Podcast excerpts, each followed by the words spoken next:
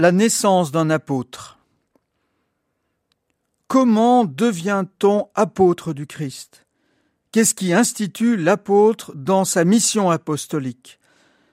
Voilà le thème du passage de l'épître aux Galates que nous lisons aujourd'hui. Paul y expose avec simplicité à ceux qui recevront sa lettre comment il est devenu l'apôtre des nations. Il n'a pas été coopté par les apôtres. Certes, il en a connu quelques-uns, dont Pierre, le premier d'entre eux, mais sa mission, il la tient de Dieu, qui a révélé son Fils en lui.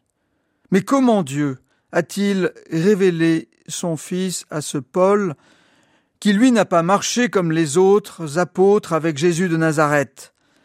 Est-ce seulement du fait de cette lumière et de cette voix qu'il entend sur le chemin de Damas?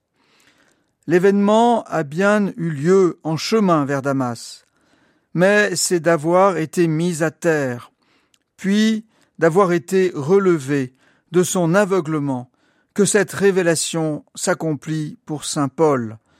De même, Pierre, qui a renié Jésus aux heures de sa passion, sera relevé de sa chute dans la résurrection du Christ, signe éclatant de son pardon.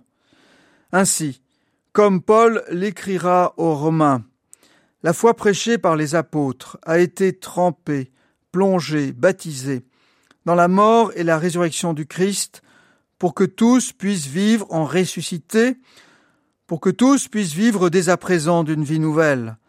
Finalement, Paul, Pierre et les autres, tous sont faits apôtres d'avoir vécu eux aussi avec le Christ passion et résurrection. Et comme le dit au sujet des apôtres le bibliste Paul Beauchamp, annoncer la résurrection n'aurait pas de sens s'ils ne témoignaient pas qu'eux-mêmes sont devenus des vivants.